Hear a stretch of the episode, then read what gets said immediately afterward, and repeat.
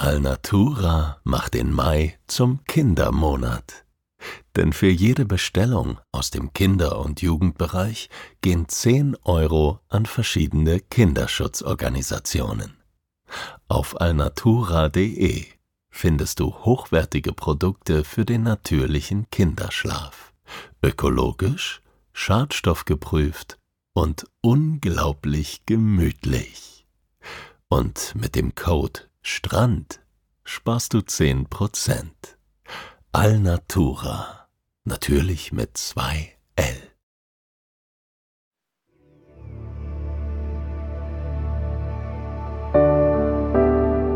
Schlaf gut. Träum was Schönes. Das waren die Worte meines Vaters. Auch er hatte seine Mühe mit dem Einschlafen. Doch wenn er schlief, dann träumte er vom Reisen. Ich erzähle hier von diesen Reisen. So wie es war und so wie es hätte sein können.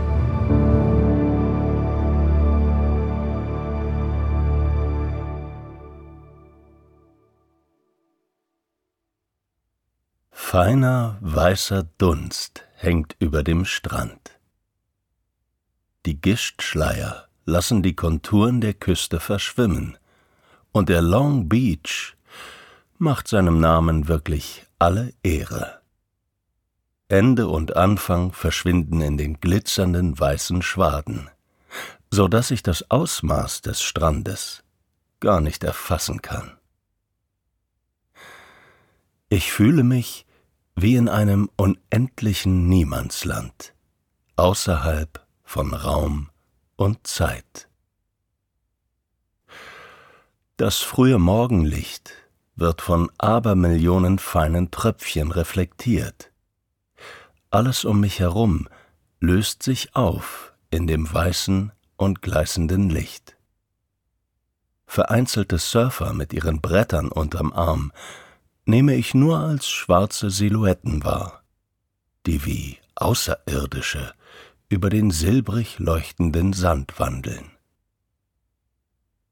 Ich blinzle gegen die Sonne. Ein feiner Film aus Meerwasser legt sich über mein Gesicht, und als ich mit der Zunge über die Lippen fahre, schmecke ich das Salz. Das Meer hat sich während der Ebbe weit zurückgezogen, aber ich nehme seine Präsenz bei jedem Atemzug überdeutlich wahr. Es ist ein unwirklicher Ort hier auf Vancouver Island, an der Westküste Kanadas. Der Long Beach liegt einige Kilometer vom Städtchen Tofino entfernt, einem wunderbaren Fleckchen Erde, zwischen ursprünglichen Küstenwäldern und dem wilden Pazifik. Ich bücke mich nach einem merkwürdig geformten Stück Treibholz. Von der Brandung ist es ganz glatt gespült, und ich fahre mit der Hand über das weiche, weiße Holz. Es hat eine lange Reise hinter sich. Der ganze Strand ist voll von dicken Baumstämmen, die in den riesigen kanadischen Wäldern geschlagen und von den Flüssen ins Meer gespült wurden, nur um dann von der Brandung wieder an Land gebracht zu werden. Ich wiege das Stück Holz in meiner Hand. Einmal, vor vielen Jahren, saß ich an einem Lagerfeuer aus Treibholz, einem Bonfire. Aufgrund der darin enthaltenen Salze brannte es mit leuchtenden grünen Flammen und roten Funken, die in den dunklen Himmel stoben. Mein knurrender Magen reißt mich aus meiner Erinnerung und verlangt lautstark nach einem Frühstück. Mühsam verabschiede ich mich von dem zauberhaften Strand und gehe zurück zum Auto. Dort bemerke ich, dass ich das Treibholz immer noch in der Hand halte. lächelnd stecke ich es ein. Vielleicht bringt es mir ja Glück. Ich kurbele die Fenster des Wagens herunter und lasse die frische Morgenluft durch das Auto strömen. Der Motor schnurrt beruhigend und trägt mich durch die dichten Wälder wieder in Richtung Tofino. Ich muss an meine Ankunft vor ein paar Tagen denken, an die gespannte Erwartung, als ich auf den Highway 4 abbog, eine der wenigen Teerstraßen, die von der Ostküste Vancouver Islands nach Westen führt. Schon bald umfing mich hier die raue und wilde Natur. Dunkelgrüne Nadelwälder rechts und links, weit aufragende Gipfel in der Ferne, und der schnurgerade Asphalt mit dem typischen gelben Streifen in der Mitte, der sich wie ein Fluss einen Weg durch die Wildnis bahnt. Als ich dann nach Tofino hineinfuhr, war es Liebe auf den ersten Blick. Das Örtchen, das in den 80er Jahren ein Paradies für Aussteiger und Hippies war, strahlt einen entspannten und ruhigen Charme aus der jeden Besucher sofort verzaubert. Obwohl es inzwischen bei Touristen und Surfern längst kein Geheimtipp mehr ist, hat sich das verschlafene Fischerdorf sein Flair bewahrt. Doch der Ort hat nichts von der verwinkelten Enge europäischer Dörfer. Nichts und niemand muss sich hier drängen. Die bunten Holzhäuser, Surfshops und Hotels liegen breit gestreut in dem von kleinen Buchten strukturierten Küstengebiet. Ursprünglich wurde das Gebiet British Columbia auf der Halbinsel Vancouver Island von Stämmen der First Nations besiedelt, den Tlaokiat. In der Waka-Sprache bedeutet das Volk, das anders ist, als es einst war. Jahrhundertelang wurden sie brutal unterdrückt. Erst seit den 50er Jahren konnten sie sich schrittweise mehr Selbstbestimmung erkämpfen. Immer wieder begegnet man im Straßenbild kunstvoll geschnitzten Totempfählen, die von den Klaukiat traditionell hergestellt werden. Ich gehe zum Frühstücken in ein gemütliches Café auf der Hauptstraße, wo es die besten Donuts der Westküste gibt. Holz ist definitiv der beliebteste Werkstoff in Tofino. Auch der Innenraum des Cafés ist mit Zedernholz verkleidet. Es wirkt, als wäre der Raum direkt aus dem Treibholz vom Strand zusammengezimmert. Während ich meinen Maple Bacon Donut genieße, eine wilde Mischung aus einer Glasur aus kanadischem Ahornsirup und krossem Speck, fachsimpeln am Tisch neben mir drei Surfer über die perfekte Welle. Ich schnappe Begriffe wie Wave Check, Massive Swell und Good Sets auf. Ich hoffe, das bedeutet nicht, dass die See heute besonders stürmisch ist. Denn auch ich werde mich später hinauswagen allerdings nicht zum Surfen, sondern um einem weiteren Highlight in Tofino nachzugehen, dem Whale Watching. Jetzt im Frühling kann man besonders gut Grauwale beobachten, die von Mexiko auf dem Weg in ihre Nahrungsgebiete in Alaska auch vor der Küste British Columbias vorbeikommen. Ich nehme einen letzten Bissen von meinem süß-salzigen Donut nicke den Surfern wie drei Verbündeten zu und mache mich voller Vorfreude auf den Weg zur Whaling Station. Das gelbe Zodiac, ein relativ großes Schlauchboot mit Motorantrieb, saust mit lautem Geknatter über die Wellen und bringt uns immer tiefer in die zerklüftete Küstenlandschaft des Clayoquot Sound. Gischt spritzt vor uns auf, und das Boot hüpft munter über die Wellentäler. Unauffällig klammere ich mich am Rand fest und bin froh, dass ich mich warm genug angezogen habe. Der Wind peitscht mir ins Gesicht, und besprüht mich mit einem feinen Nebel aus Meerwasser. Doch nach einer Weile gewöhnt sich sogar mein flauer Magen an das Auf und Ab, und ich beginne den wilden Ritt durch die atemberaubende Landschaft zu genießen. Wir fahren vorbei an dicht bewaldeten, unberührten Buchten, an zerklüfteten Felsen, an denen sich die hohen Wellen brechen und Scharen riesiger Seevögel mit lautem Kreischen auffliegen. Im Hintergrund erheben sich ruhig und stumm die dunklen Berge, die hier und da noch eine Haube aus Schnee tragen.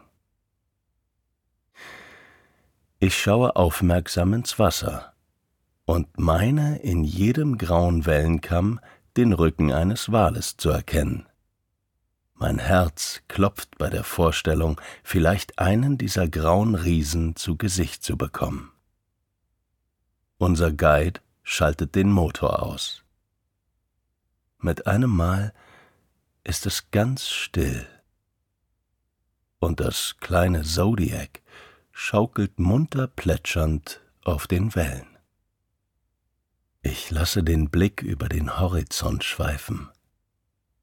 Und mit einem Mal wird mir bewusst, dass wir uns mit unserem Boot nur an der Oberfläche eines ganzen Universums befinden.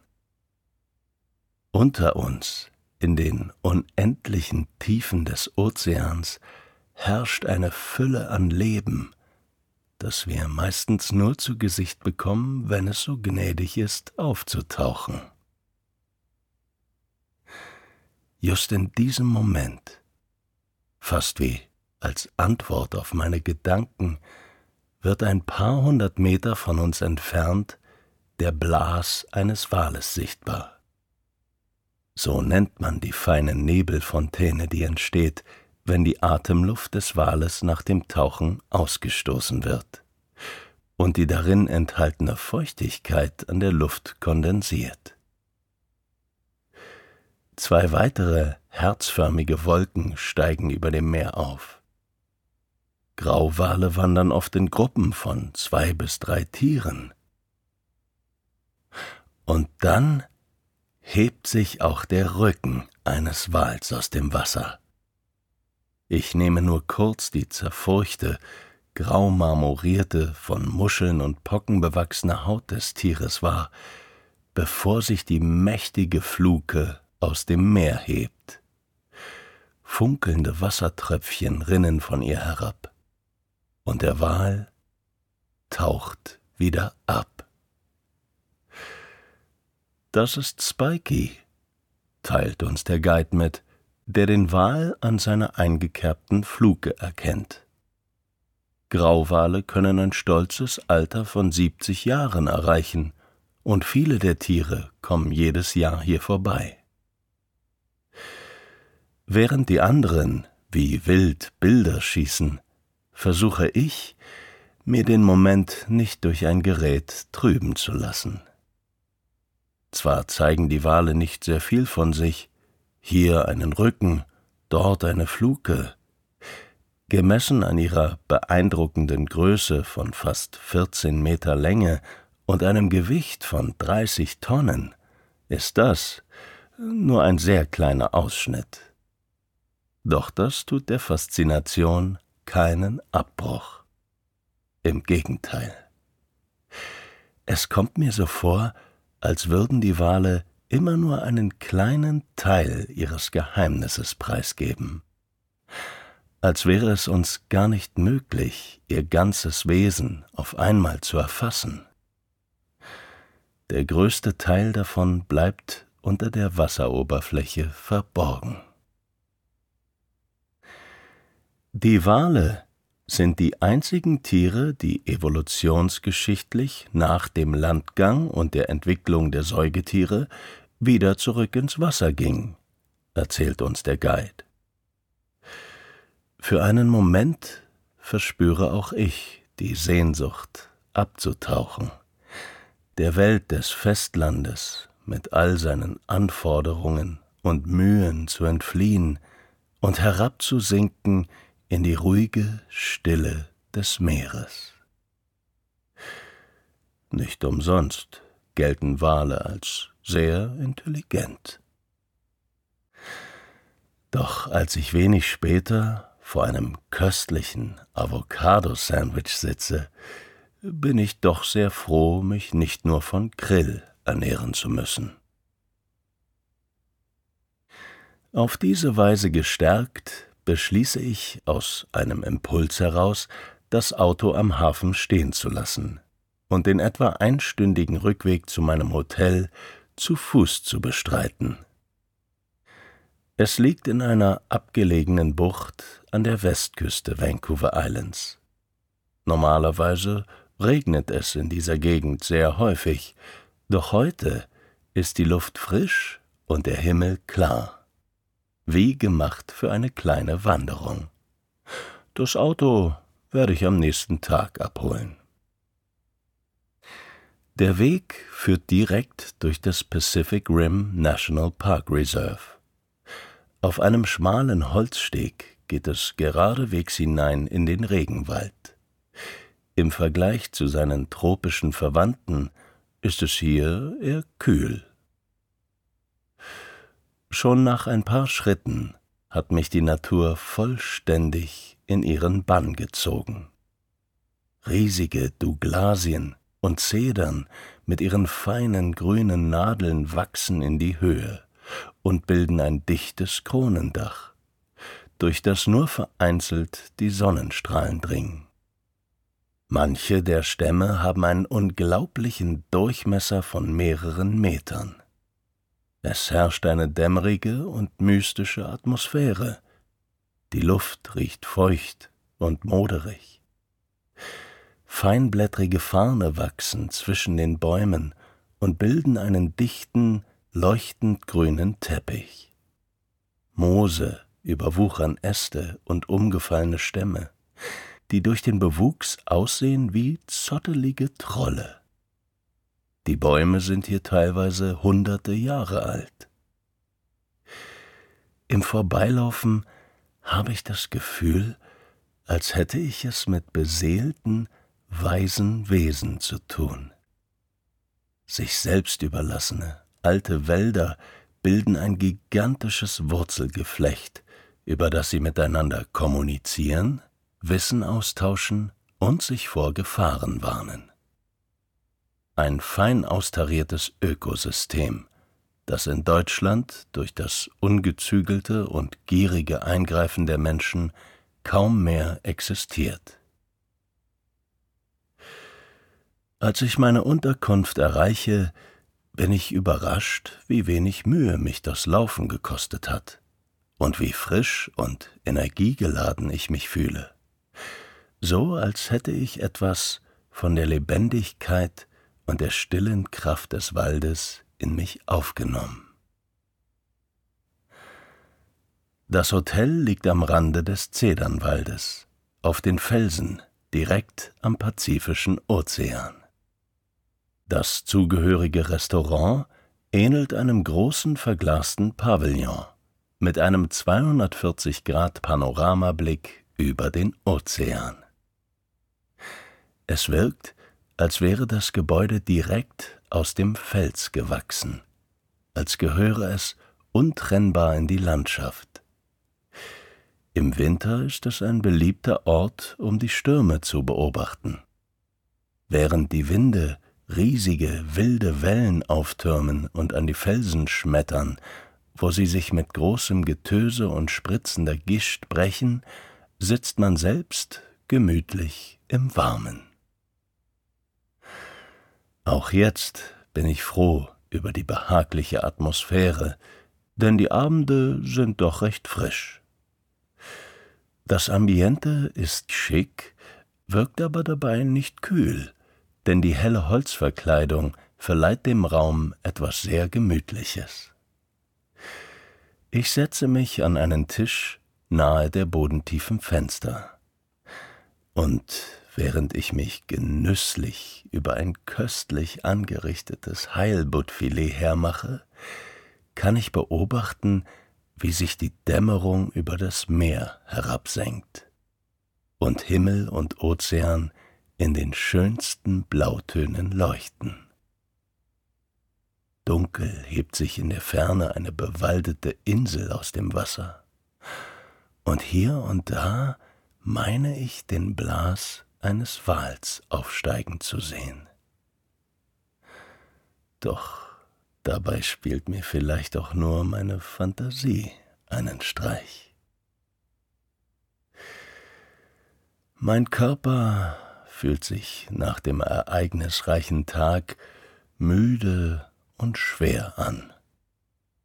Und ich bin froh, als ich wenig später endlich in die weichen Federn fallen kann.